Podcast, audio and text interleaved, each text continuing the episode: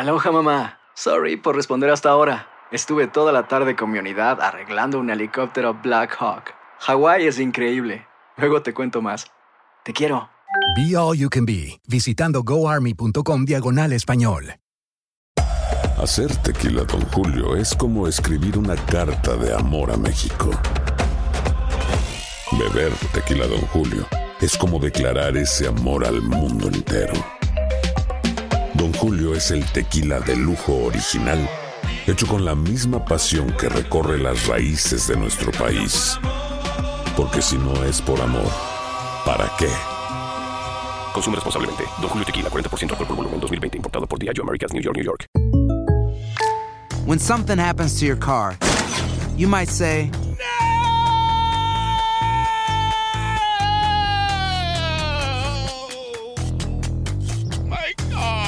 but what you really need to say is something that can actually help. Like a good neighbor, State Farm is there. And just like that, State Farm is there to help you file your claim right on the State Farm mobile app. So just remember, like a good neighbor, State Farm is there. State Farm, Bloomington, Illinois. Boost Mobile tiene una gran oferta para que aproveches tu reembolso de impuestos al máximo y te mantengas conectado. Al cambiarte a Boost, recibe un 50% de descuento en tu primer mes de datos ilimitados. O, con un plan ilimitado de 40 dólares, llévate un Samsung Galaxy A15 5G por $39.99. Obtén los mejores teléfonos en las redes 5G más grandes del país. Con Boost Mobile, cambiarse es fácil. Solo visita boostmobile.com. Boost Mobile, sin miedo al éxito. Para clientes nuevos y solamente en línea, requiere AroPay. 50% de descuento en el primer mes requiere un plan de 25 dólares al mes. Aplican otras restricciones. Visita para detalles.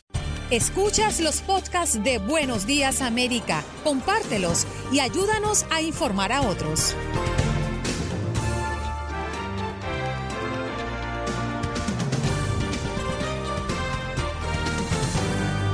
Hoy en Buenos Días América conversamos de la influencia que tiene la política en la bolsa de valores junto a Frank Leaks, experto en bolsa de valores. Mario Amaya, productor y talento del programa Mi Raza Tu Liga, de nuestra afiliada oficial en Los Ángeles para hablarnos de lo que ocurre en California. Junior Maldonado, secretario del condado de Hudson en New Jersey desde 2017 y el primer puertorriqueño en ser elegido en esta posición en el estado, nos conversa de cómo votar desde casa. Raúl Painberg con sus comentarios todas las semanas alrededor de la política. Y Oscar Naranjo, jefe rescatista, bombero y paramédico, a propósito de que se celebra el Día Internacional para la Reducción de los Desastres.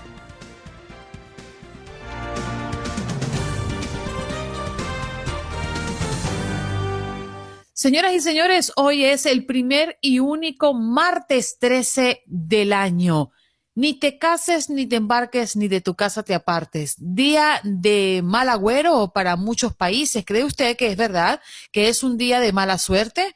¿O no cree en supersticiones? ¿Usted hace algo en especial el día de hoy o deja de hacer algo por ser martes 13? ¿Usted cree que esto tiene algo que ver, que influye en nosotros? Directamente, nos encantaría que nos llame y nos cuente si tradicionalmente en sus países tomaban el martes 13 como un día de malagüero, mala suerte, o si usted verdaderamente no cree en eso. 1-833-867-2346, nuestro punto de contacto, nuestra línea telefónica. Ya abrimos la línea telefónica con mi querido Pablo. Pablo, muy buenos días. ¿Crees en el martes 13? La verdad, creo en mi Dios y en la buena bendición de Dios, orándome, levantándome positivamente como siempre. Hoy día sería imposible, me dicen no te cases ni te embarques, yo todavía me embarco, ya estoy embarcado en el tractor y así que ayer que ayer que no fue martes 13 casi se me incendia mi camión, así literalmente. ¿Cómo fue esto, A primera Pablo? hora. ¿Qué fue lo que te pasó? Sí.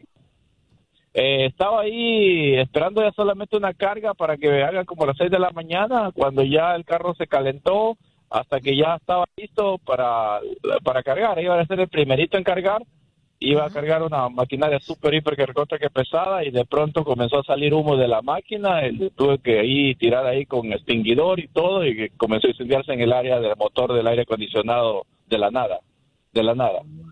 Qué loco. Salió humo en una forma. No hay una explicación para eso, Pablo. Simplemente a veces eh, cuando haces ciertos cambios de ciertas partes, eh, tienes que tú cambiar. Si te dice que te cambie del ventilador, del heater, del, tú tienes que cambiar la resistencia y también el motorcito del ventilador. No solamente tienes que cambiar la cosa, o sea, tienes que cambiar las dos cosas. Por eso las, las mecánicas americanas siempre te recomiendan cambie todo, haga todo mejor nuevo, porque si queda una pieza vieja con algo nuevo, no, no funciona, no hace match.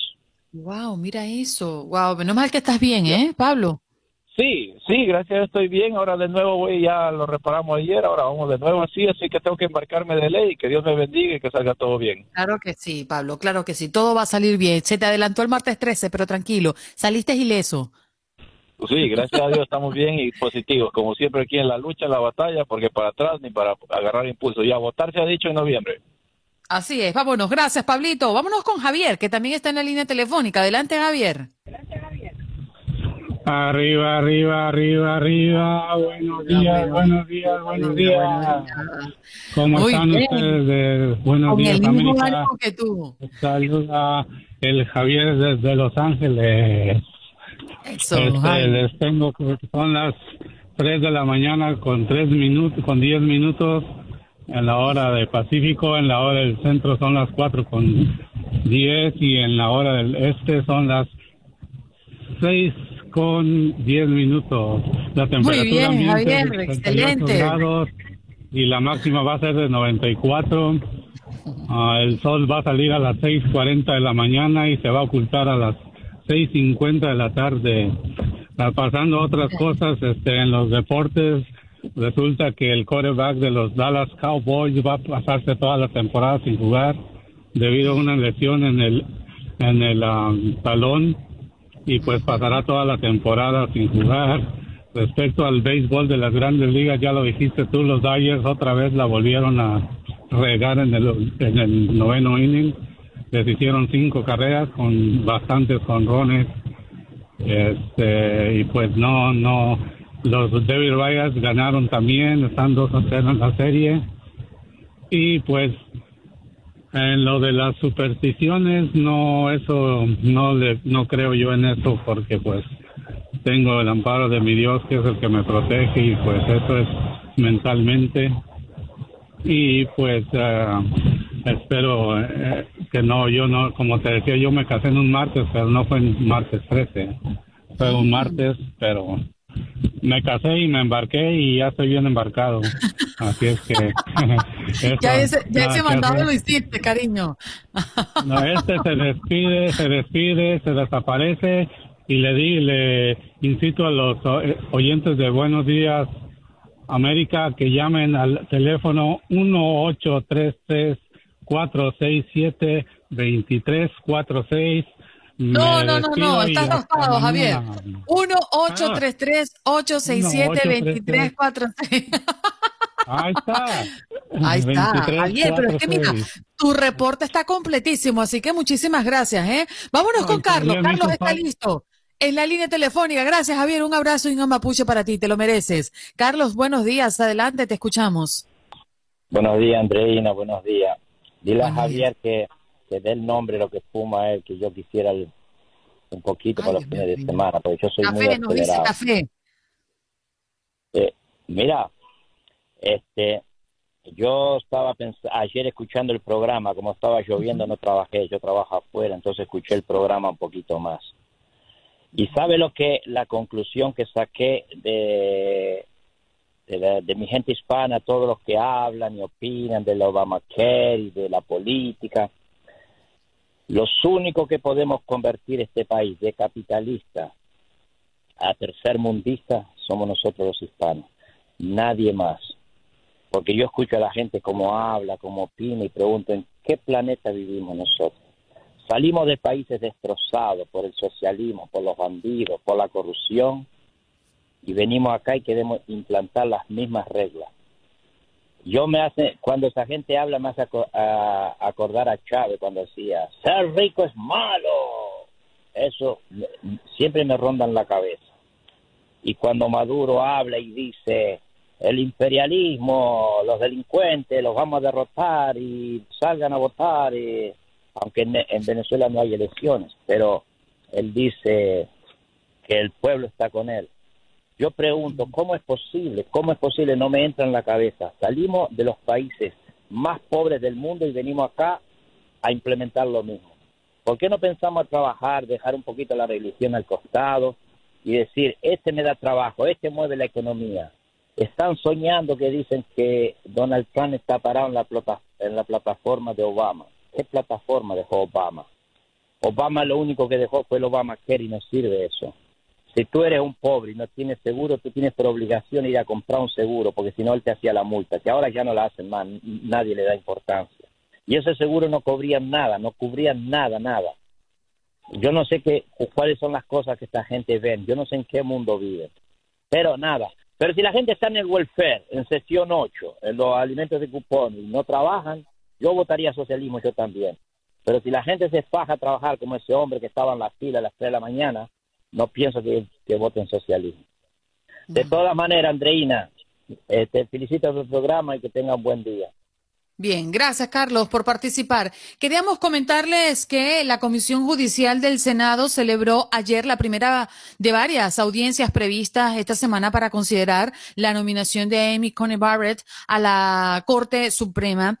Eh, la sesión ocurrió sin muchas sorpresas, la mayoría republicana actuando con una celeridad inusual para colocar en el máximo tribunal al tercer magistrado conservador durante el gobierno de Donald Trump y la minoría demócrata criticando al proceso porque tiene lugar apenas 22 días antes de las elecciones presidenciales. Después de que eh, se escuchara en silencio por casi cinco horas las intervenciones de los 12 republicanos y 10 demócratas que integran la comisión, Barrett se quitó por primera vez su mascarilla negra y leyó una declaración en la que se comprometió a aplicar la ley fielmente como está escrita y no como a ella le gustaría.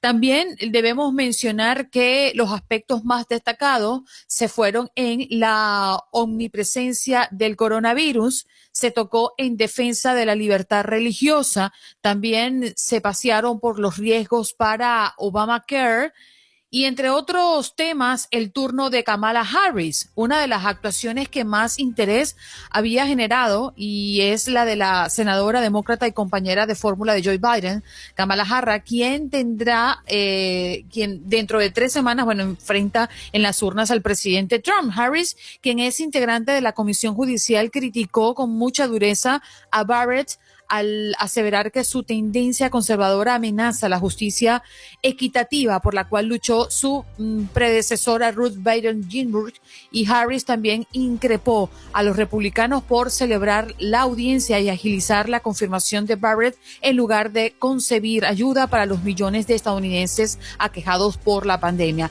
Vamos a hacer una pausa. Al regreso vamos a continuar revisando qué ocurrió en este inicio de la confirmación de Amy Barrett a la Corte Suprema.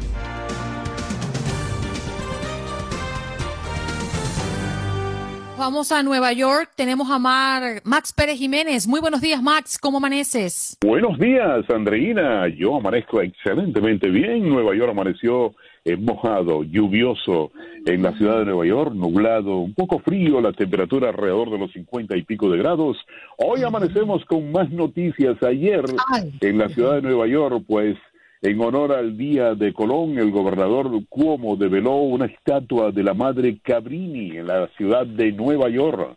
El gobernador Andrew Cuomo develó el monumento en medio de la lluvia como parte de la celebración del Día de Descubrimiento de América, o el Día de Colón, como le dicen, diciendo que representa un legado italoamericano y que esa imagen permanecerá con el paso de los años.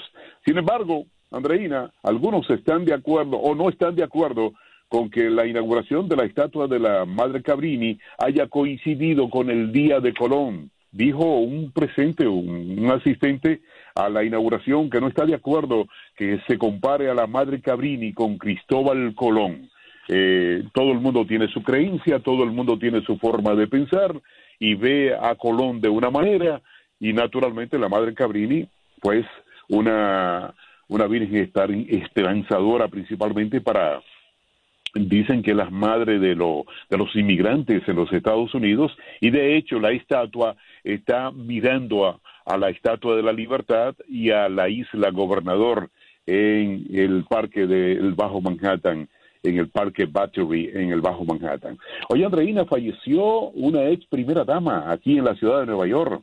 Wow. A los 89 años. Sí, a los 89 años, Joyce Dinkins, esposa de David Dinkins, Eh, Joyce Dinkins, la ex primera dama de la ciudad de Nueva York, murió a los 89 años. Dinkins murió el pasado domingo en su casa, eh, según un comunicado que dio a conocer su familia. Su esposo David Dinkins fue el primer y último alcalde afroamericano de la ciudad de Nueva York hasta la fecha. Eh, recuerdo en el 90 y 90, 1990 y 1993, tuve el honor de conocerlo y saludarlo a David Dinkins. Durante su mandato como alcalde, Joyce Dinkins centró sus esfuerzos en los niños de la ciudad de Nueva York y promovió programas que mejorarían el desarrollo de estos jóvenes en la ciudad Dejé de, de escucharte, Nueva York. Max. Que, No sé si tú me sigues escuchando a mí. sí, sí, te, te Mm. escucho ahora, Andreina. ¿Me preguntabas algo? No, no, no. Eh, es que te dejé de escuchar por un momento, pero sí te estoy escuchando claramente. Oye, por cierto, Max, hay muchas denuncias que oficiales de ICE se hacen pasar por la policía de Nueva York para realizar arrestos. ¿Qué es lo que está pasando? ¿Por qué hay tanta polémica alrededor de esto y por qué están denunciando oficiales a ICE? ¿Qué es lo que están haciendo? Bueno, simple, Andreina, porque los agentes de ICE se habrían hecho pasar por policías locales durante detenciones en la ciudad de Nueva York. Y agentes de ICE se estarían presentando como oficiales de autoridades locales para persuadir a inmigrantes indocumentados, naturalmente, e invitarlo a que abran sus puertas, porque como ICE no tienen el derecho, pero como policía de la ciudad de Nueva York tocan a una puerta y sí hay que abrirle. Así que, eh, según eh, denunciaron familiares de inmigrantes y oficiales electos, eh, pues sigue pasando esto y ayer decíamos que se había quejado el alcalde de la ciudad de Nueva York a las autoridades de inmigración de los Estados Unidos porque es un procedimiento totalmente ilegal el que están haciendo los policías de ICE en la ciudad de Nueva York. O sea, están eh, vistiéndose y todo como si fueran policía de la ciudad de Nueva York para entonces eh, entrar a las residencias de, de los ilegales. Esto Max, tenemos que marcharnos. Nos quedan solo 10 segundos para despedirte. Muchas gracias por Un estar abrazo, aquí. Mañana lo volvemos mañana. a hacer. Bye. Max Pérez Jiménez desde.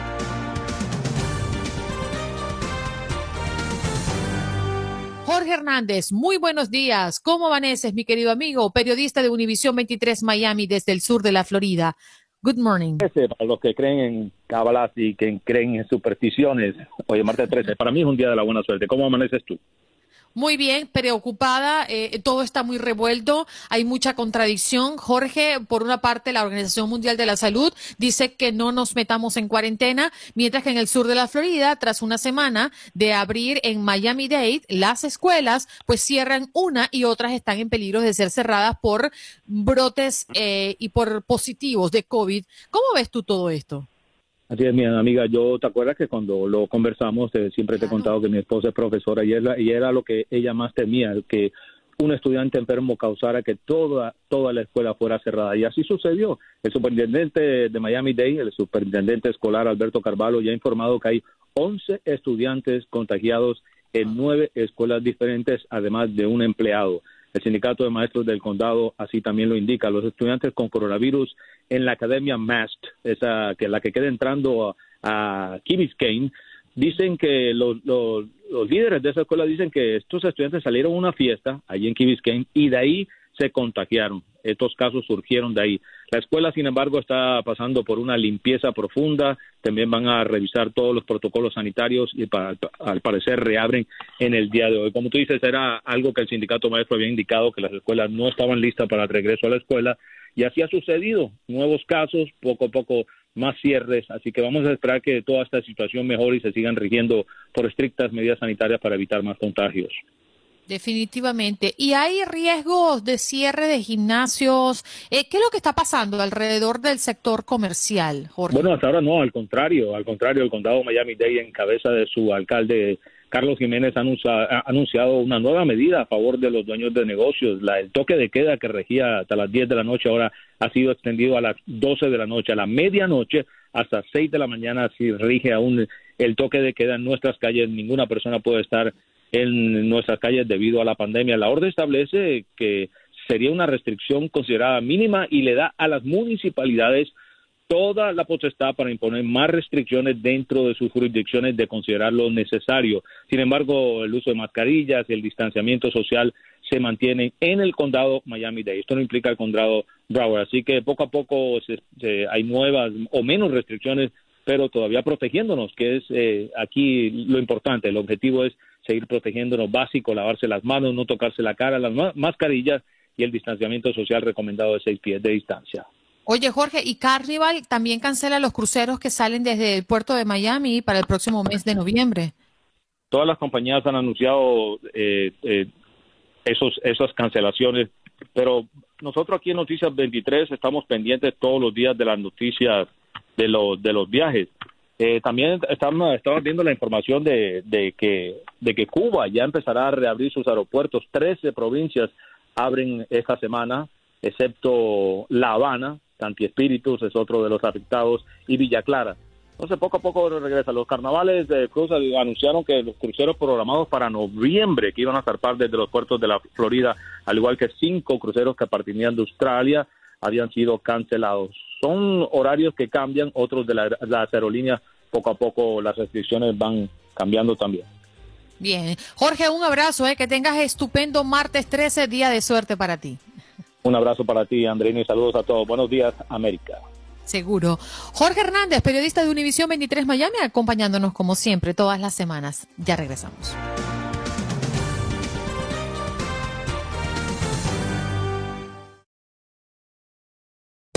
Hacer tequila, don Julio, es como escribir una carta de amor a México. Beber tequila, don Julio, es como declarar ese amor al mundo entero. Don Julio es el tequila de lujo original, hecho con la misma pasión que recorre las raíces de nuestro país. Porque si no es por amor, ¿para qué? Consume responsablemente. Don Julio Tequila, 40% alcohol por volumen, 2020. Importado por Diageo Americas, New York, New York.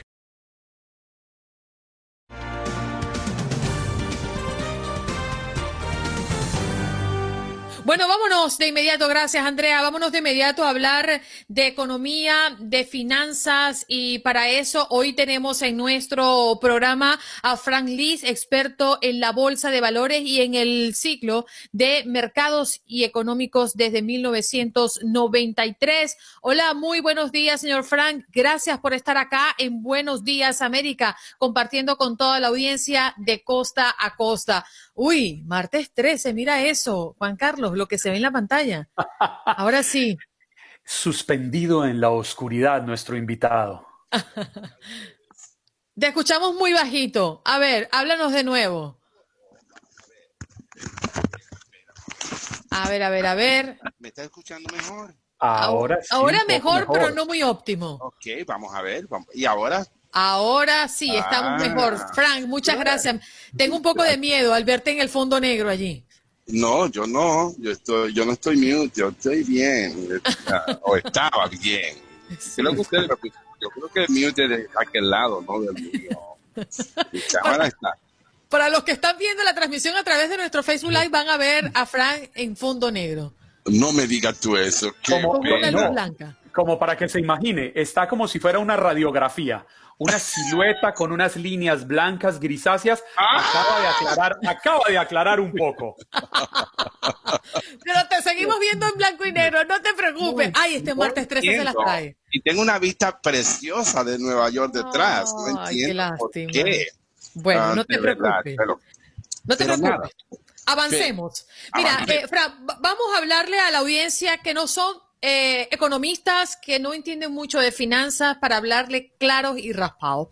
Esta influencia en la política, habla Trump, Trump se enferma, sube Trump, baja Trump y todo cambia en las bolsas. ¿Por qué pasa eso? ¿Qué ocurre con las bolsas eh, con referencia al impacto que pueda tener la política en este país? Muy bien. Bueno, hay dos factores muy importantes. Número uno, estamos a final de una década, lo cual va a crear un cambio de, diferentes sectores en la economía que va a afectar al mundo entero. Entonces, ese es un aspecto que no tiene nada que ver con política. Y la otra, el otro aspecto es las posiciones que, la que Wall Street está percibiendo que tiene Trump y la que tiene Biden. Ah, si gana Trump, pues nosotros sabemos que habrán una serie de sectores que van a ganar. que, y, y han estado ganando, pero van a ganar mucho más, como es el sector defensivo. Ah, el sector defensivo que tiene que ver con protección, armas, guerra, etcétera, pues ese sector ah, va a ser muy beneficiado si Trump gana. O sea que uh, Lockheed Martin y todas esas compañías de defensa, pues ellos van a tener, pues van a tener mucho más ventaja. Wall Street considera que, que Donald Trump va a ser mucho mejor para la bolsa. si Wall, si Donald Trump no logra que la bolsa de valores suba, considerablemente. Por eso él está hablando de un paquete para, para ayudar a, de estímulo para el país, etcétera, porque él sabe que si eso no ocurre, él no va a ganar. ¿okay? Um, él tiene algunos estados que están, se llaman lo que se llaman swing states, uh, Florida, Ohio, eh, Pensilvania, que son cruciales para él ganar. Ah, yo no estoy seguro que yo no vengo a hablar de política y no voy a hacer ese análisis mejor, porque la verdad es que no, no me importa. Ah, en este momento, ¿no? Quiere decir que yo creo que si Donald Trump gana, el impacto en la bolsa ah, va a ser a, corto plazo bien grande. A, la larga, lo que va a ocurrir es que va a haber un cambio de sectores que va a ocurrir, no importa si Donald Trump gana o pierda. Sin embargo, sí hay sectores que van a ser bien beneficiados, como los sectores de defensa. Um, yo he pronosticado una guerra con China para el año 2026. Um, yo hago pronósticos um, y he sido bastante sectero en los, mis pronósticos. Pero, perdóneme, Frank, una, una guerra, una confrontación bélica porque estamos, viviendo una guerra, innegablemente en este momento con China. Hay una guerra económica, una, una, una guerra de poderes buscando quién tiene la supremacía. ¿Usted cree que habría una guerra, una guerra bélica, una confrontación armada? Sí, es, es necesario, es totalmente necesario. Es, um, uh, si nosotros no la provocamos, la va a provocar China. Uh, China tiene grandes problemas económicos. Ah, China está tratando de eh, mostrarle al mundo lo fuerte que ellos son, que ellos, la economía, lo, estable de su economía. Sin embargo, yo sé que la economía china no es tan estable. Ah, nosotros sabemos que la economía china se reduce a tres, cuatro, cinco provincias, nada más. Lo demás es el país entero. Perdóname, dejemos la política y, las confrontaciones bélicas a un lado. Permítame hacerle una pregunta muy puntual alrededor de la bolsa, de los mercados. Porque, por ponerle un ejemplo exacto, eh, al otro día de conocerse que el presidente Donald Trump tenía coronavirus, vimos que Wall Street cerró a la baja, que las bolsas del mundo cerraron a la baja, vimos cómo las monedas latinoamericanas, la gran mayoría, bajaron. Yo lo que quisiera es entender y que nos ayude a que todos, que nuestros oyentes entendamos ¿Por qué se dan estos fenómenos? ¿Qué tiene que ver que el presidente del país, obviamente es el país más poderoso del mundo, qué tiene que ver con que se enferme para que las bolsas, las acciones, las monedas bajen de precio y qué hace que en otras ocasiones suban de precio?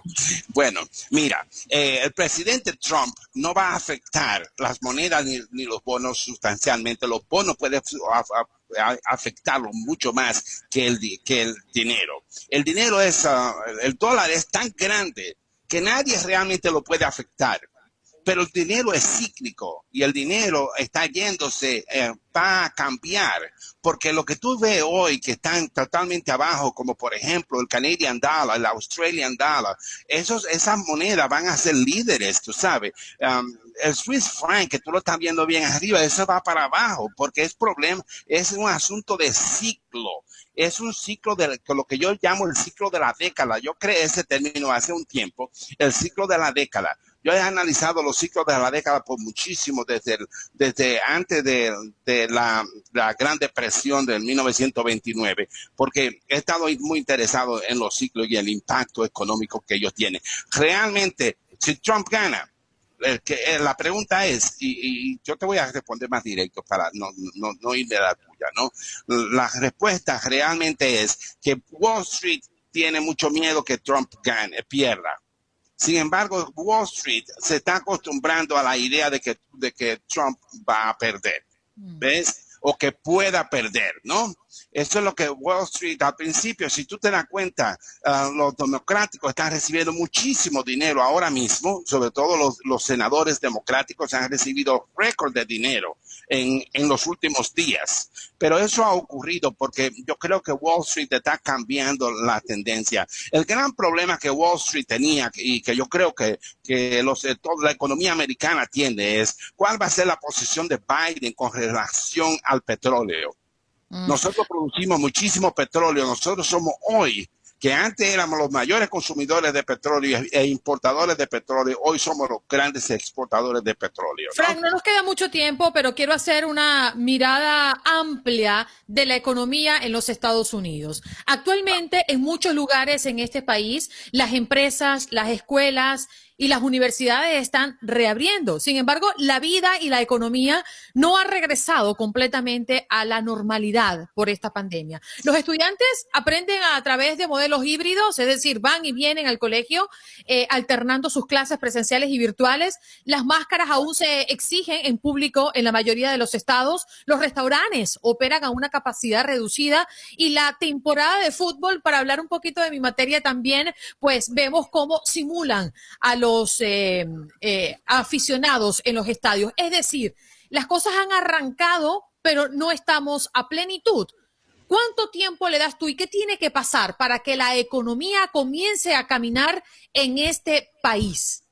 Mira, um, yo creo que hasta que no pase el primer trimestre, las cosas no, no, se van a comenzar a ver. Pero lo que sí te puedo asegurar es que el desarrollo económico se va a ver muchísimo más grande no importa quién gane en, en las próximas décadas. Nosotros veremos que la próxima década va a ser una década muy diferente donde va a haber cambios sustanciales en los sectores económicos de este país, pero a corto plazo, y te voy a decir por una razón por la que nosotros vamos, la economía va a crecer. La razón fundamental por la que la economía tiene necesariamente que crecer es por el la gran infusión de dinero que la economía tiene. Mira, en, en el 45, cuando se hizo una infusión muy parecida a la de ahora, pero todavía nosotros estamos eh, poniendo mucho más dinero.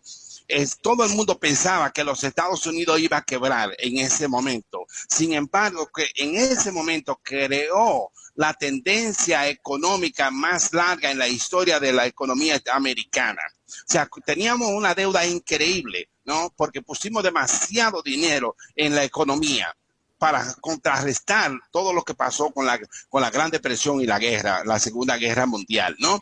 Frank, la, economía, ¿la economía en este país ha mejorado desde que arrancó la pandemia? Um, no se puede decir eso. Hay compañías que se han mejorado, pero en términos generales la economía ha sido grandemente afectada. Nosotros tenemos, tenemos el unemployment más alto en la historia. Nosotros nunca hemos llegado a tener una cantidad de desempleos como el que hemos tenido en este momento. Pero, pero eso es también transicional, esto es temporal, eso pasará. Por lo tanto, nosotros creemos que, nos, que Donald Trump va a influenciar en la bolsa de valores, uh, que Biden va a influenciar en cuanto a qué sectores va a tener, pero yo creo que el gran problema que tenemos nosotros... Frank, lamentablemente el tiempo se nos fue. Gracias por estar aquí en Buenos Días América. ¿eh? Te deseamos suerte en este martes 13. Muchas gracias, muchas gracias. Un abrazo. Quería decirte que si alguien quiere saber sobre bolsa de valores, yo doy un seminario gratis y que pueden llamar. Fran, lamentablemente tenemos que despedirte. Fran Liz, experto en la bolsa de valores en Buenos Días América.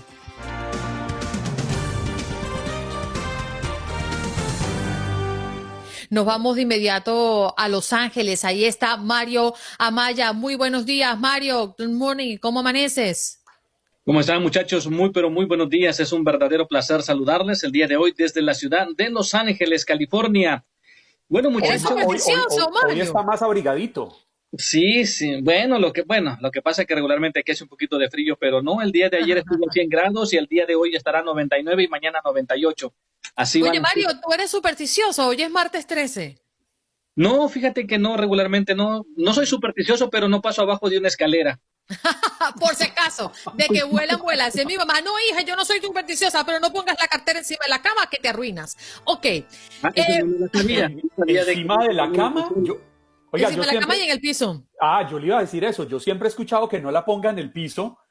Y fíjese que Yo, yo en, ese, en esa no creo, porque mi esposa siempre el puesto de la cartera, ella llega y un punto específico en la habitación de nosotros, al lado de la cama, ahí la pone en el suelo. Ah, fíjate. Y, y gracias a Dios no nos hemos arruinado. No, ahí cada vez tienen más dinero. O sea, yo al, menos, al, menos reci- al menos recientemente. Oye, Mario, vámonos con lo que es noticia, porque ya se dejan ver eh, los buzones electorales oficiales, ¿no? En las calles. Eh, ¿Dónde están? En, ¿Dónde los encuentran? ¿Cómo lo identifica la gente? Bueno, déjame decirte que el día de ayer este, las autoridades están investigando eh, cierto tipo de casos, más que todo porque pues se cree de que hay unas urnas que están o buzones que fueron colocados ilegalmente. Según se dicen de que gente republicana los puso, la verdad no sabemos, pero las autoridades están, eh, están investigando, pero sí regularmente están en las bibliotecas o en los city halls de las diferentes ciudades, ahí los puede encontrar, pero ya la gente pues eh, ya empezó a votar vía correo. eh, y, y eso lo, y eso lo tienen que empezar a hacer desde ahorita. Si todavía lo piensa hacer por correo, ya estos son los últimos días, porque regularmente se había, se había dicho de que le daban 29 días mínimo o máximo para que la gente pudiera enviar su boleta electoral. Pero sí los puedes encontrar ya en las bibliotecas de la ciudad de Los Ángeles y los puedes encontrar precisamente en el City Hall de, la, de las diferentes ciudades, muchachos. ¿Qué otros temas querías traer, Mario? Bueno, eh, buenas noticias. eh, también recuerden de que la pandemia, pues lamentablemente nuestros hijos han estado, eh, digo lamentablemente porque han estado en la casa, pero no salen, no salen y pues también los padres también ya no han salido ni siquiera a caminar. Y lo que es la compañía YMC, pues está el día de hoy, inicia un programa que va a ser aproximadamente de ocho semanas para que los niños, para que los jóvenes, al igual que los papás, puedan ir precisamente a estos gimnasios para que se puedan distraer y para que puedan mantenerse en forma, porque regularmente pues están los niños en la casa, eh, se van a, a la escuela de una forma cibernética, pero después no hacen absolutamente nada, se ponen a ver la televisión o se ponen a jugar los videojuegos y pues ah, desafortunadamente han dejado de hacer ejercicio porque también los padres también han dejado de salir con sus hijos a las calles y yo creo de que es algo muy bueno para esta pues para la comunidad de Los Ángeles que arranca precisamente el día de hoy ese servicio para que los niños se puedan registrar y también los padres los puedan llevar y puedan hacer un poco de ejercicio para que pues ya nos pongamos un poquito más en forma.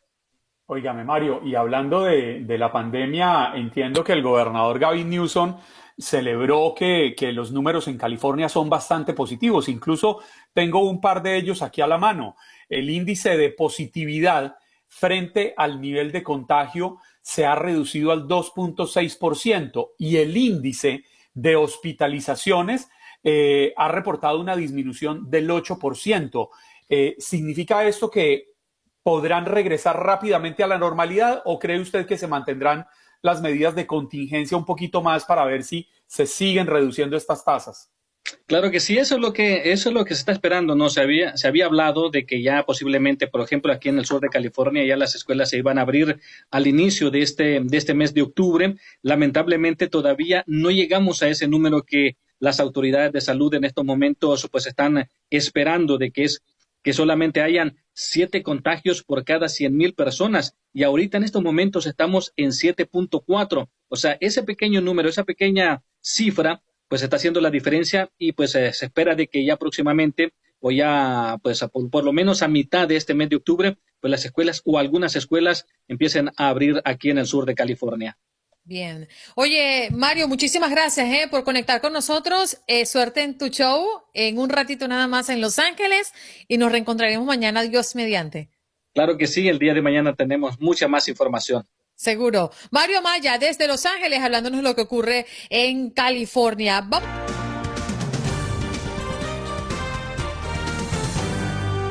Esto es Buenos Días América de Costa a Costa, recordándole que usted puede llamar y participar a través del 1833-867-2346. Ese es nuestro punto de contacto. Usted puede hablar del tema que le parezca, pero hoy tenemos sobre la mesa que es martes 13. Y a propósito de que es el primero y el único martes 13 de este 2020. ¿Usted es supersticioso? Le estamos preguntando. ¿Y cuáles son esas supersticiones más puntuales? ¿Recuerda cuál fue que el ha último? Eh, ¿Cómo?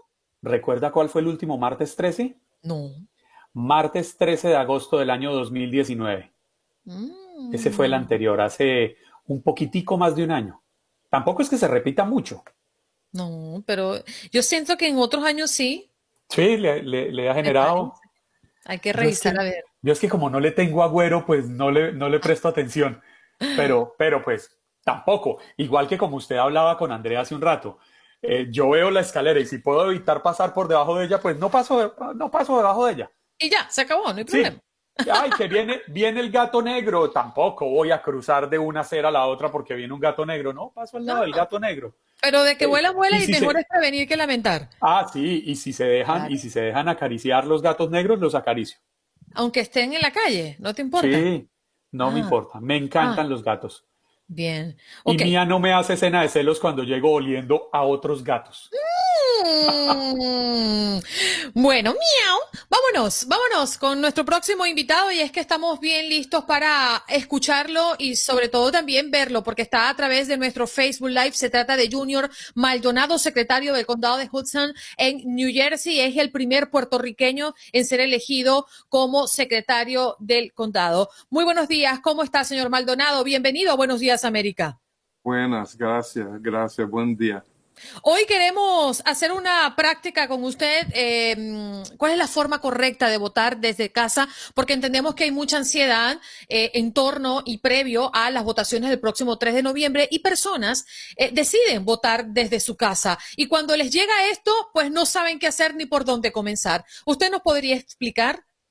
Sí, uh, bien, gracias. Un, bien, fácil. Uh, el votante va a recibir este sobre, que es la boleta oficial del condado de Hudson para el votante en Hudson. Y en este sobre incluye una serie de instrucciones ah, para el votante, incluye eh, la lista de, de, buzones en el condado que se pueden eh, llevar la boleta. Además de eso, eh, la pueden enviar por correo postal de los Estados Unidos o la pueden traer a la oficina del condado, aquí en el 257 de Cornelius Avenue en Jersey City. En ese sobre hay otro sobre. Eh, este sobre incluye eh, la papeleta, eh, boleta del votante que debe de sacar y la boleta es así. Entonces, esa boleta uno se sienta coge su tiempo y decide quién son los candidatos que uno va a votar. Ya uh, escribe los candidatos aquí eh, y también atrás a una pregunta del estado de New Jersey que son bien importantes para el votante eh, incluir ese eh, voto. Esa boleta se incluye en este sobre. Este sobre, tiene atrás un certificado.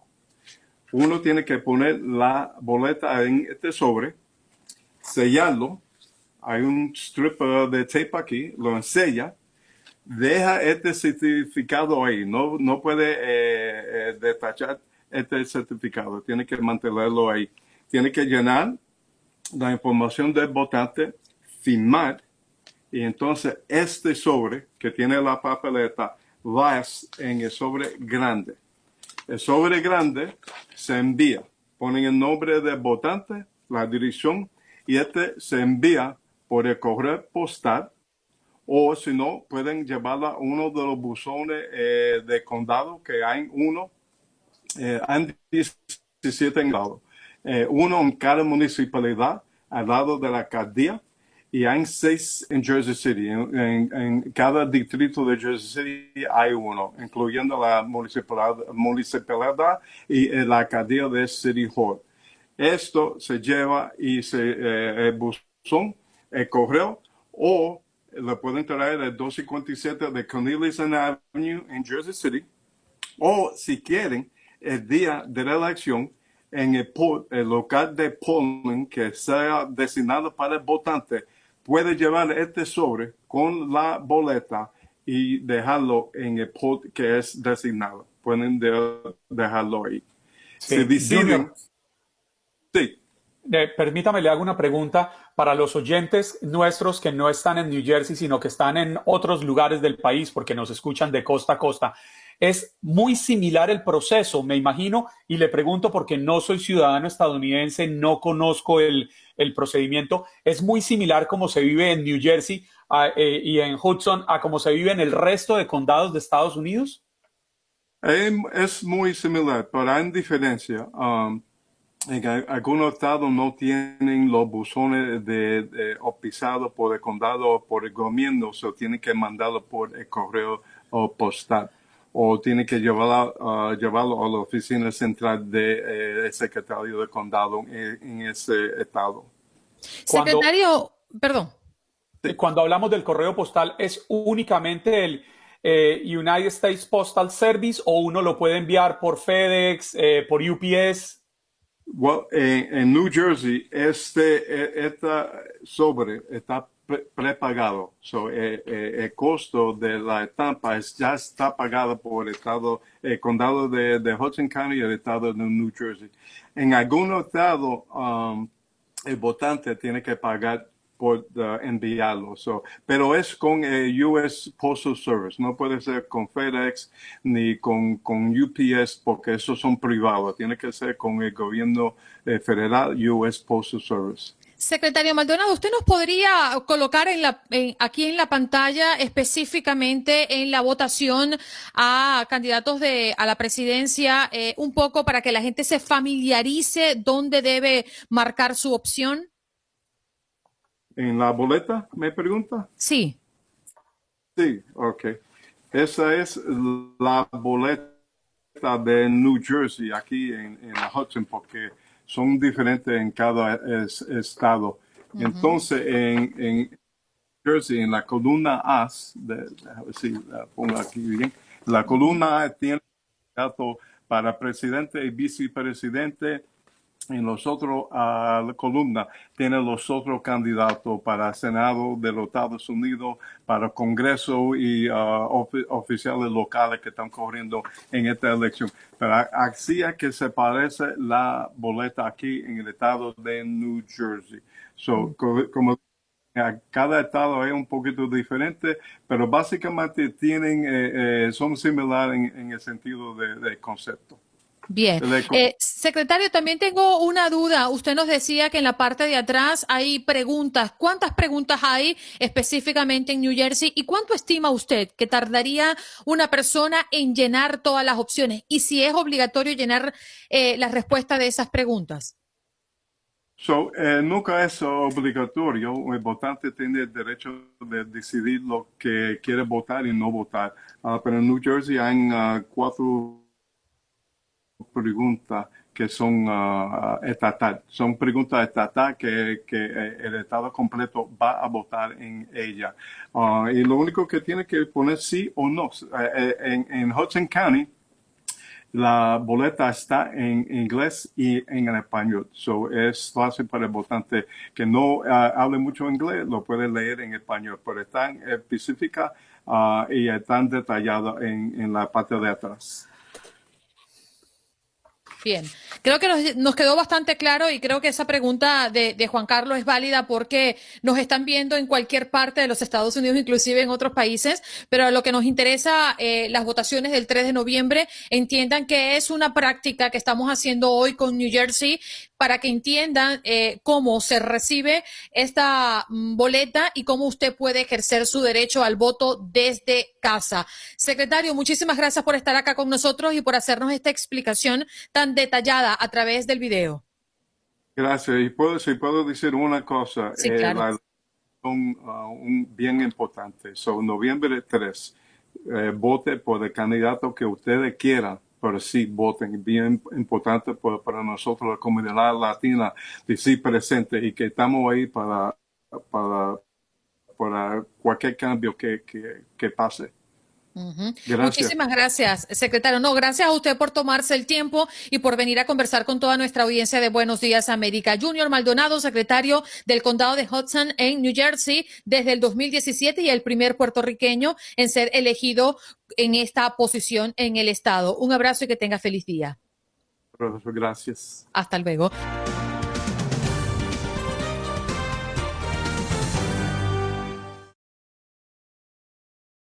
Boost Mobile tiene una gran oferta para que aproveches tu reembolso de impuestos al máximo y te mantengas conectado. Al cambiarte a Boost, recibe un 50% de descuento en tu primer mes de datos ilimitados. O, con un plan ilimitado de 40 dólares, llévate un Samsung Galaxy A15 5G por $39.99. Obtén los mejores teléfonos en las redes 5G más grandes del país. Con Boost Mobile, cambiarse es fácil. Solo visita boostmobile.com. Boost Mobile, sin miedo al éxito. Para clientes nuevos y solamente en línea, requiere AroPay. 50% de descuento en el primer mes requiere un plan de 25 dólares al mes. Aplican otras restricciones. Visita boostmobile.com para detalles.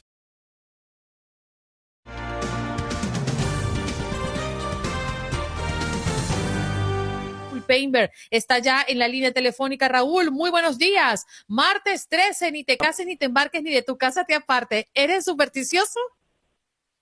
Fíjate que no, no tanto, la verdad no tanto, pero, pero como que da un poquito de, de no sé, uno lo pensaría más un eh, martes 13 en el 2020. Yo no sé si hay dos fechas tan eh, significativas en nuestras vidas a partir eh, de este año, eh, como lo han venido hablando con respecto a la pandemia, las amenazas que todavía persisten, con la vida política que nos está pues llevando a este a este teatro, a esta, ¿cómo le podríamos decir, Andreina? ¿Será una novela?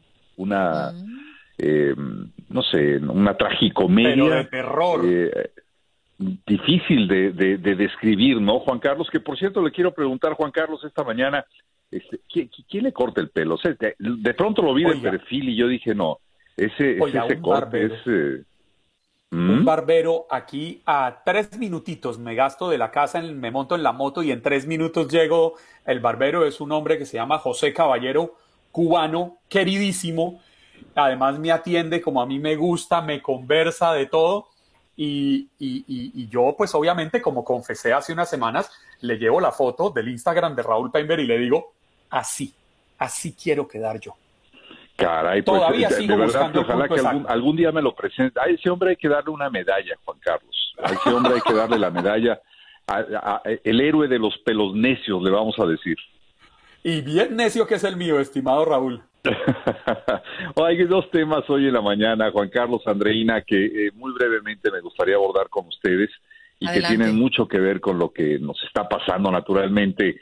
Eh, por un lado, nos estamos acercando ya naturalmente a la fecha de la elección presidencial eh, del próximo 3 de noviembre, aunque en muchos estados hoy, eh, es decir, este martes, martes ya se está votando de manera anticipada para elegir al inquilino de la Casa Blanca. Y como lo hemos informado, después de que el presidente Trump enfermara de coronavirus, eh, algunas encuestas de opinión favorecen con un mayor margen al candidato demócrata Joe Biden. Y por supuesto, dependiendo de la encuesta, hay algunas que marcan hasta un 12% de diferencia, como las realizadas por Washington Post, por eh, Reuters, por ejemplo, por Ipsos. Y en promedio, diríamos en términos generales, Biden está recibiendo el 51.8% y el presidente Trump el 41.6% en términos generales. es por eso Raúl. que... Lo, sí, adelante. Usted, usted me permite, yo le tengo las encuestas exactas para que para, para reafianzar lo que usted está diciendo y continúa. Excelente, Mire. me parece muy bien.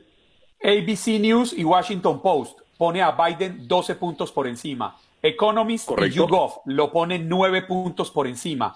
The Hill Harris X 5 puntos por encima. Cinco puntos. Fox News Correcto. 10 puntos por encima. Reuters Ipsos 12 puntos por encima.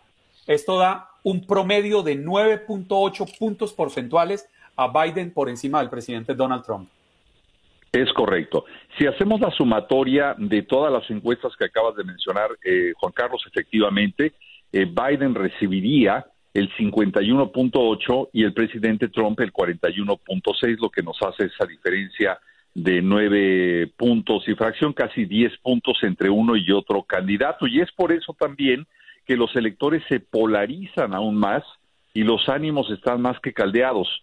Y es bueno por esa razón también hacer un llamado a la civilidad del votante en las próximas semanas. El ambiente está, está realmente tenso.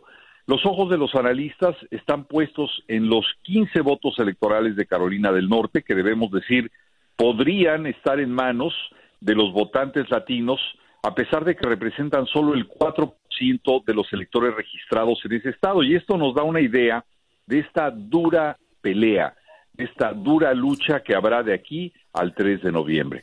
Vamos a recordar simplemente, ya para terminar esta, esta parte del comentario, que junto a Arizona, Wisconsin, Michigan, Filadelfia y Florida, Carolina del Norte es uno de los seis estados clave. Un cierre electoral, Andreina, Juan Carlos, que desde ya se antoja muy cerrado entre los dos contendientes, a pesar de esta ventaja porcentual que tiene el candidato demócrata Joe Biden. Eh, así que, bueno, se viene una, una etapa sumamente difícil y compleja para ambos candidatos en medio de eh, esta pandemia que ha marcado de manera muy especial y como nunca en la historia de los Estados Unidos este proceso electoral. Y el otro tema tiene, bueno, un sabor a...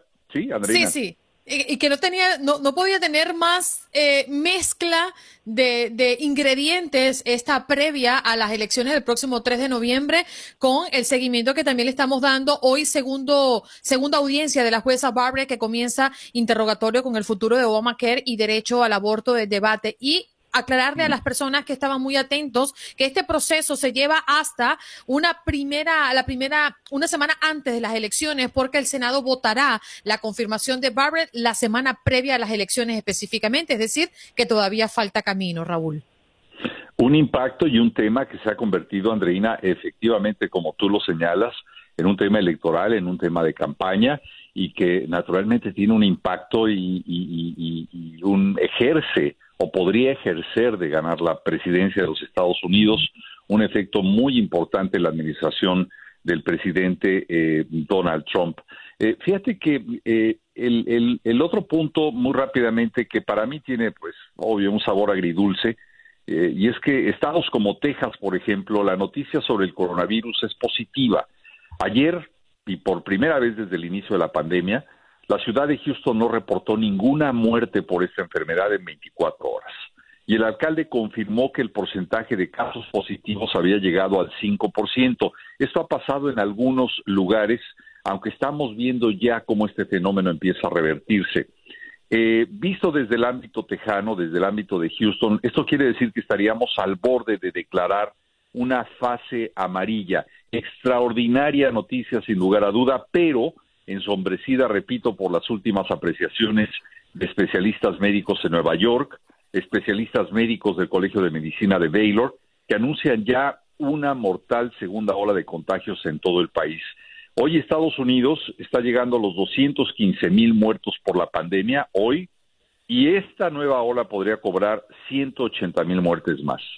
Así que mucho cuidado porque la efervescencia electoral que estamos viendo líderes que no respetan las básicas normas sanitarias, el relajamiento de normas de sanidad por parte de la población harta de vivir en esta situación en términos generales, además del regreso presencial a clases de muchos alumnos, pueden ser factores que nos coloquen nuevamente en una situación de riesgo. No bajemos la guardia, es muy importante. Mm. Oye, Raúl, por aquí, y te voy a romper con, con la política y con todo lo que tú estás hablando, pero es que la gente parece que te ama. Raúl, prepárese. Ah, bueno. Oiga, me, alcancé a asustar. No te asustes. Yo, creo, yo creo que Raúl, cuando Andreina dice, le voy a cambiar el tema de la política y, entra con ese, óyeme, Raúl, uno ¿Recuerdan que hablamos de ese, de ese carro blindado del presidente Donald Trump? Bueno, yo ya vengo a este programa, sí, yo salgo de mi casa en un vehículo blindado, preparado con todo, pero adelante, Andreina. No, yo estoy que le pregunto a Raúl es, oye, Raúl, ¿qué desodorante usa? Porque cuando Andreina dice, óyeme, Raúl, empieza a transpirar. Y dice, ¿con qué se viene Andreina? Hablar de transpiración. Me lo compra mi esposa, Juan Carlos. Mira, hemos hablado poco del, del ámbito personal. Yo tengo muchas preguntas para ustedes porque realmente he llegado a quererlo. Son parte de mi día. Cada mañana yo despierto y digo, voy a escuchar y a ver a Andreina y voy a escuchar y a ver a Juan Carlos. Pero este, el desodorante me lo compra mi esposa yo estoy casado hace 36 años. Es de bolita, danos eh, pista. Perdón, y todavía sobrevive, y todavía sobrevive. No, pero estoy muy orgulloso, realmente estoy orgulloso de, mi esposa. Ella no se los presumo, pero ella es modelo. Ella es modelo, modelo 1961, pero en muy buenas condiciones. Así que por ese lado, Ay, no. este, Si no lo mata el comentario todavía. de Andreina, lo va a matar su esposa por andar haciendo esas confesiones al aire. Si usted- usted- pero si usted, si usted lleva treinta y cuántos años de casado. A estas, a, a estas alturas ya, ya, ya mi esposa no mata, solo no deja vivir. Ay, qué belleza, pero eso suena romántico, mi amor, no me dejes no dejes que yo viva. Oye, no, que por aquí te quería decir y, y manifestarte el cariño que te tiene nuestra audiencia. Rosana Hernández dice que está, que te ama con esa voz tan bello. Rosana, Eugenio muchas Cabral, gracias. Saludos para el veterano periodista Raúl Painbert. Y bueno, por acá la mayoría de las personas cada vez que te unes a nuestro equipo todas las semanas, pues tienes un reconocimiento y vaya que se extiende, ¿no? Para todo el equipo de Buenos Días América, eh, pensando en que Raúl Painbert forma parte de esta familia, nos enorgullece muchísimo. Muchísimas gracias, Andreina. Ahora Igual no le- para ti, un abrazo ahora muy, no muy le- fuerte, Juan Carlos. Ahora no le vaya a decir pues que forma parte de esta familia y es el abuelito o el papá de todos, porque Andreina, eso no se lo, eso no se lo perdonaría Raúl. Juan Carlos. Eh, Juan ¿desde Carlos es muy amable con esa anotación al margen, me ha hecho sentir. eh, Mira, sí, durante, durante muchos meses, Raúl, ya yo he descubierto que esas cosas de las que quiere hablar Juan Carlos y que no quiere ponerle su autoría, dice que es de un primo o dice que soy yo la que lo quiero decir. Entonces ya tú me La que lo entiendes. quiere preguntar. Oiga, Raúl, organicemos, organi- organicemos un día en el que usted diga, miren, muchachos, bueno, muchachos no, mire, mire, contemporáneo y muchacha, un día en el que usted venga a hacernos todas las preguntas personales con las que se quiera despachar, a conocernos en la radio.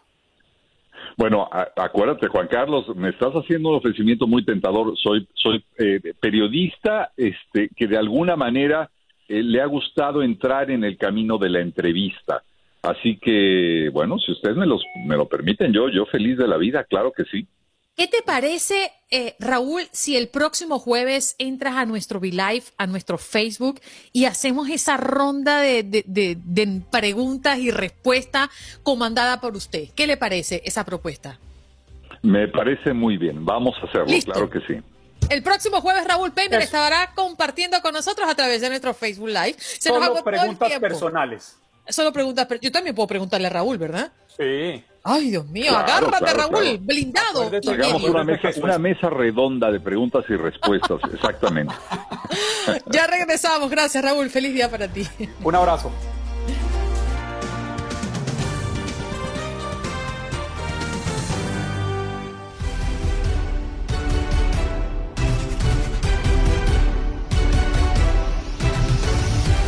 Muy buenos días, good morning in the morning a nuestra querida Katia Mercader. ¿Cómo amaneces? ¿Cómo estás hoy vestida de rojo pasión? Rojo con negro es el día de hoy, el color. Muy buenos días, Andreina, Juan Carlos. Te presto mi labial. Oh, sí, exactamente. Así de ese tono. Oiga, Katia, ahorita que, ahorita que vi a Andreina haciendo eso, yo he visto su, su Instagram y su Facebook y todo, porque yo soy un gran admirador suyo. Y a usted nunca la veo, a usted nunca la veo en esas fotos, como hablaba con Andreina en estos días y le decía, ¿por qué las mujeres les van a tomar una foto y están así paradas? Foto, foto. Y Bueno, yo no tengo de esas fotos en realidad. por eso, por eso le digo, Ay, usted ¿cómo no. que no? Aquí Usted yo no tiene de eso. Usted no Aquí tiene de esas una fotos. casi, casi así. No, Mírenla no, pues. no, no, no, no, no, Casi así, casi así. Katia, Katia se ve maravillosa ahí. Katia, me encantan sus fotos porque siempre sale bellísima y muy natural, sin posar, Muchas sin, gracias. sin estirar una pierna para el lado, Ay, sin te la sacar pecho, tengo. sin levantar la cola. No, Te la tengo.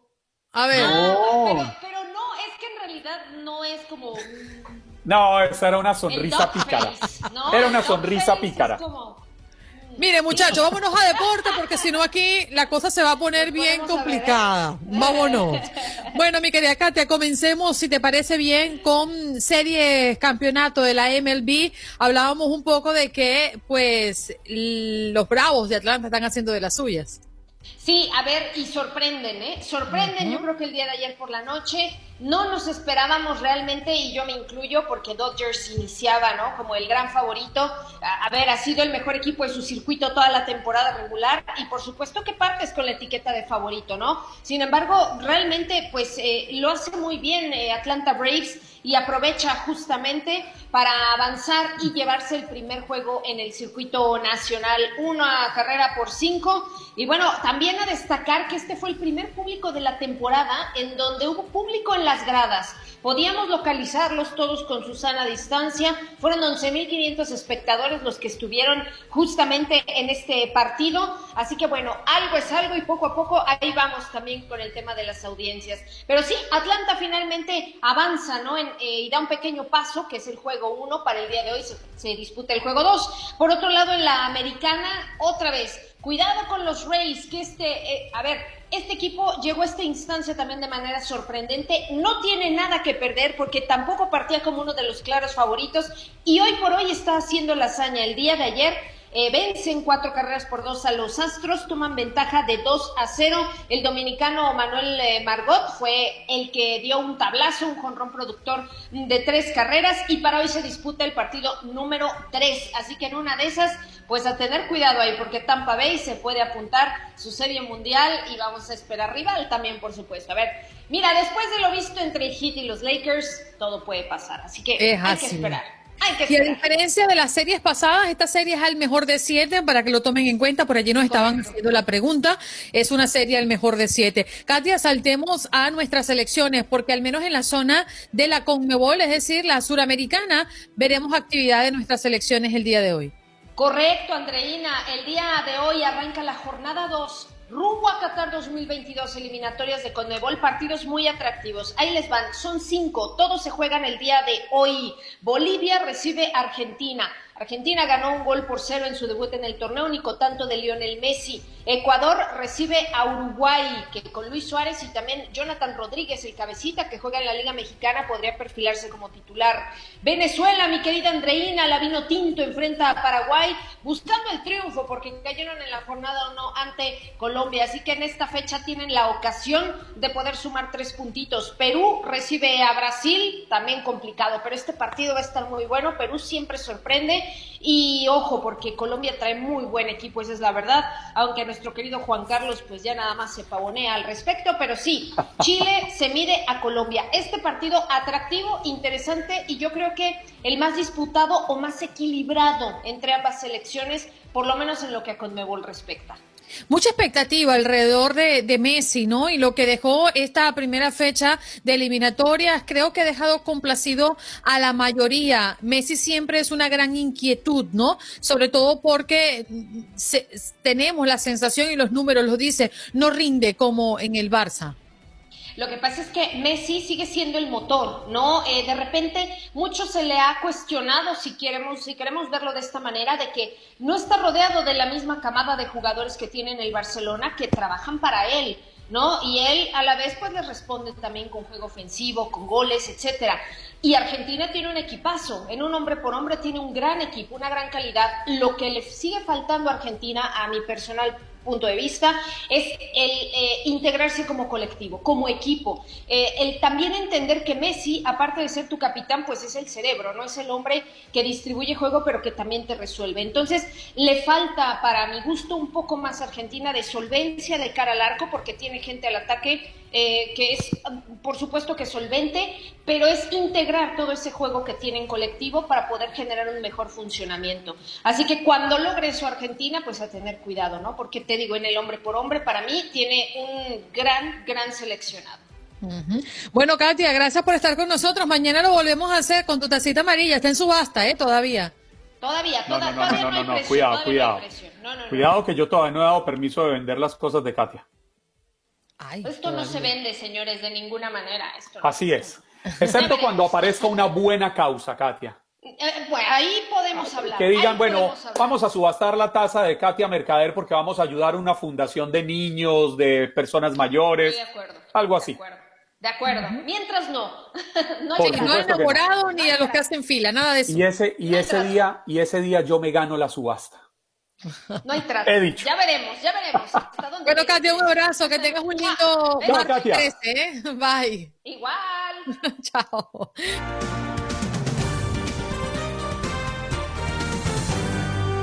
Inmediato hablar de uno de los días que hoy mm, ocupan lugar en nuestro calendario, más allá de ese martes 13, del cual hemos hablado durante todo el programa, Día Internacional para la Reducción de los Desastres. Hoy tenemos acá, y es un placer eh, contar con usted, señor Oscar Naranjo, jefe recatista, bombero y paramédico. Muy buenos días para usted, toda la audiencia de Buenos Días América lo escucha. Eh, muy buenos días, eh, mi nombre es Oscar Naranjo, soy comandante de un grupo de rescate hace aproximadamente ya 30 años, que mm. tengo experiencia en, en cuestiones de, de, desastres en grandes magnitudes eh, de la naturaleza que representan y desastres creados también por el hombre. Claro. Queremos decirle a la audiencia, señor Oscar, que junto a su equipo de rescatistas fueron los primeros en llegar al accidente aéreo de la aerolínea American Airlines que cubría ruta del aeropuerto internacional de Miami al aeropuerto de Cali, Colombia, en el año 95 y que se estrelló contra una montaña, uno de los desastres eh, y aéreos que hemos visto en nuestras regiones. Y definitivamente nosotros como eh, seres humanos de a pie, para llamarlo de alguna manera, vemos este tipo de situaciones muy diferente a cómo los ven ustedes. Usted que ha dedicado su vida a rescatar personas y a evitar tragedias más grandes después de actos como este, ¿cómo lo visualiza usted? ¿Cómo vive usted con esta práctica diaria prácticamente? Bueno, eh, todos los días que hay una emergencia son experiencias nuevas eh, para mí era la primera vez que me tocaba un desastre de una aeronave en tierra colombiano, en tierra colombiana y cerca a mi ciudad de Cali, de la cual pues nosotros eh, con mi grupo que yo tenía, yo organizé un grupo de 10 personas de rescate, éramos el grupo más pequeño de rescate que hay en la ciudad, fuera de la Cruz Roja, bomberos y, la Defensa Civil. Ese grupo lo organicé con gente profesional y gente entrenada para esta clase de emergencias fuertes. Eh, eso nos cogió de sorpresa una noche, como fue el 20 de diciembre del 95, y pues estábamos todos en casa cuando yo escuché en, en las noticias que el, avión se había perdido el radar 10 minutos antes de llegar a la ciudad de Cali. Como yo esa ruta la conocía por lo que yo viajaba mucho a los Estados Unidos y sabía a qué horas y por dónde venía transitando. Eh, en ese caso, eh, pues me desplacé inmediatamente, sabíamos la ruta, por donde venía y salimos directamente a Saúga. Nosotros fuimos los primeros en llegar. Estaba en, completamente eh, lluvia, el 100% y neblina, no se veía nada, pero logramos llegar. Ahí amanecimos, no pudimos entrar, inclusive una anécdota que pasó allí que nos encontramos gente de la zona del, del, campo y ellos mismos nos, nos, eh, nos dijeron que no habían escuchado nada. Pero, ¿cuál fue la sorpresa nuestra cuando empezamos a subir a eso de las 5 de la mañana? Que nosotros estábamos más o menos entre dos horas y media, tres para llegar a la zona del desastre, subiendo por la pendiente. Era que estaban saqueando los, los, los, lo que estaba allí todo lo que se encontraban, saqueaban, le quitaban las pertenencias a las, a las personas. Eso sí lo vimos muy triste porque en vez de ayudar y ya habían sobrevivientes, que fue lo que logramos nosotros encontrar, y que fueron los que salvamos al señor Dusan, a su hija Michelle, a Mauricio Reyes y a Mercedes. Eso fuimos nosotros los primeros. La primera, primera persona que sacamos fue la niña, fue la primera que encontramos y procedimos nosotros a, a bajarla al sitio más cercano porque era muy difícil el acceso al cerro. Esas, haz de cuenta eh, tú subir por una rampa enjabonada, porque dabas dos pasos y te volvías cinco. Era muy difícil, era muy empinado y el agua era todo el tiempo y neblina y sin embargo bajamos la niña, pero no la bajamos hasta el sitio donde se hizo el comando de operaciones, porque de allí al de paramos nosotros, que era una planicie, eh, había media hora más de caminada. Sí.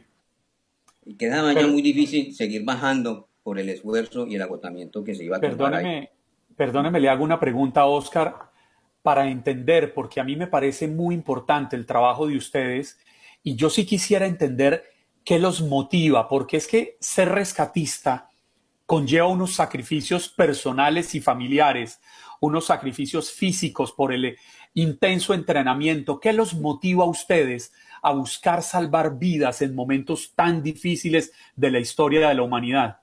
Bueno, te comento, eh, verdaderamente ser rescatista o pertenecer a los bomberos o pertenecer a, los paramédicos, eso tiene que nacerle a uno y llevarlo en la sangre porque nosotros como voluntarios no nos pagan nada, eh, no recibimos ningún salario, bueno, ahora los bomberos reciben salario, eh, nosotros, el grupo de nosotros era todo voluntario, eran gente profesional, todo voluntario, pero eso es la satisfacción poder rescatar un sobreviviente un desastre, y ayudar en cualquier emergencia y ver, poder, ver usted que la gente contenta cuando usted le, le da ayuda sea que le lleve una camisa, sea que le lleve un juguete a un niño, sea que lo saque donde sea, es una satisfacción para uno como rescatista.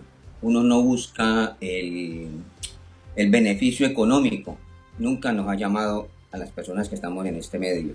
Los que verdaderamente tenemos la vocación, no vemos por ese punto de vista el funcionamiento de, de ser Señor Oscar, nosotros tenemos que despedirnos del aire. Eh, le pido que se quede acá en nuestro Facebook Live para compartir unos minutitos más con usted, pero llévese el reconocimiento y el agradecimiento de toda nuestra gente, de toda nuestra comunidad, porque personas como usted creemos que hacen falta más en este mundo, con este sentido de, mm, de querer ayudar a los demás. Estamos conversando con Oscar Naranjo, jefe recatista, bombero y paramédico, hoy en el Día Internacional para la Reducción de los Desastres. Ya regresamos.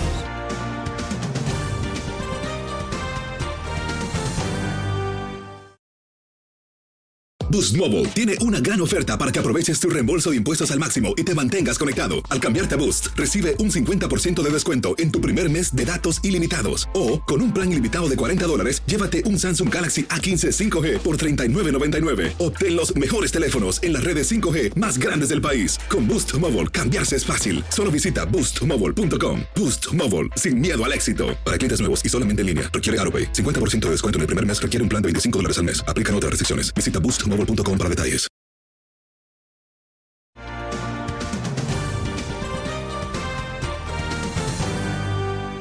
Bueno, eh, tenemos un par de minutos nada más para prácticamente concluir el programa del día de hoy.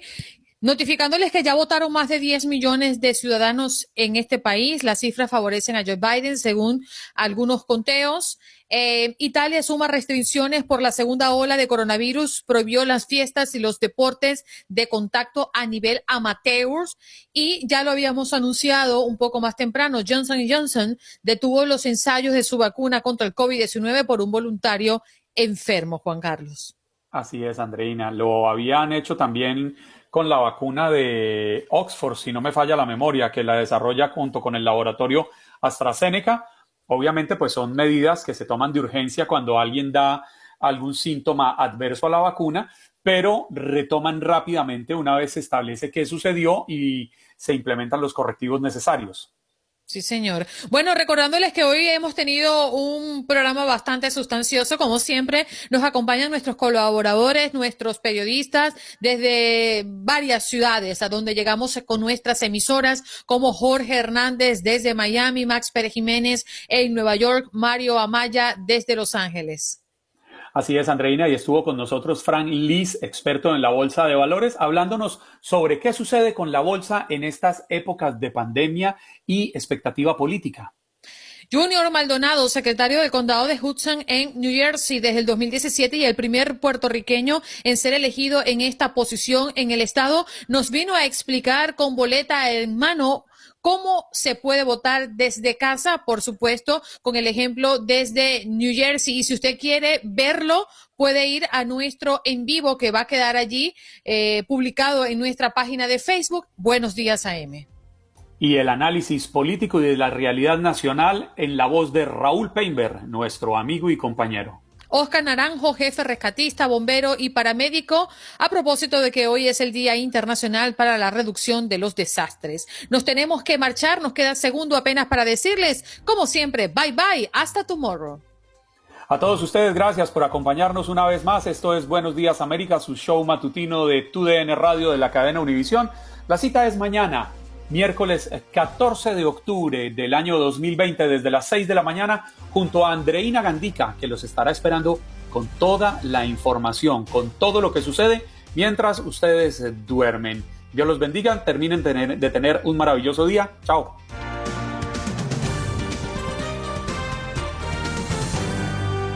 Espero que hayas disfrutado de nuestro podcast y recuerda que puedes seguirnos en las redes sociales en Buenos Días AM. Esa es nuestra página en Facebook. Nos reencontramos en otro podcast.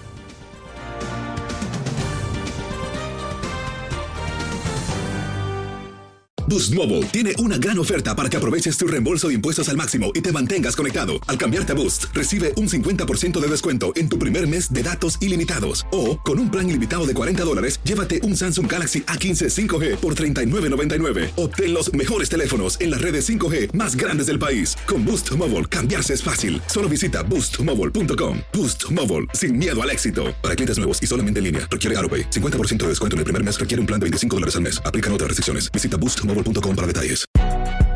Si no sabes que el Spicy McCrispy tiene Spicy Pepper Sauce en el pan de arriba y en el pan de abajo, ¿qué sabes tú de la vida? Para, pa, pa, pa. Save big money on plant protection supplies. Now at Menards. Defend your garden with Triazicide Insect Killer. Its fast acting formula protects lawns, vegetables, and many other plants. It kills more than 260 insects by contact, above and below ground. Choose from ready to spray, concentrate, or granular. Save big money on Triazicide Insect Killer at Menards. And check out our weekly flyer on Menards.com for all the great deals happening now. Save big money at. This is the story of the one. As a maintenance engineer, he hears things differently. To the untrained ear, everything on his shop floor might sound fine, but he can hear gears grinding or a belt slipping. So he steps in to fix the problem at hand before it gets out of hand. And he knows Granger's got the right product he needs to get the job done, which is music to his ears. Call, clickgranger.com, or just stop by. Granger, for the ones who get it done.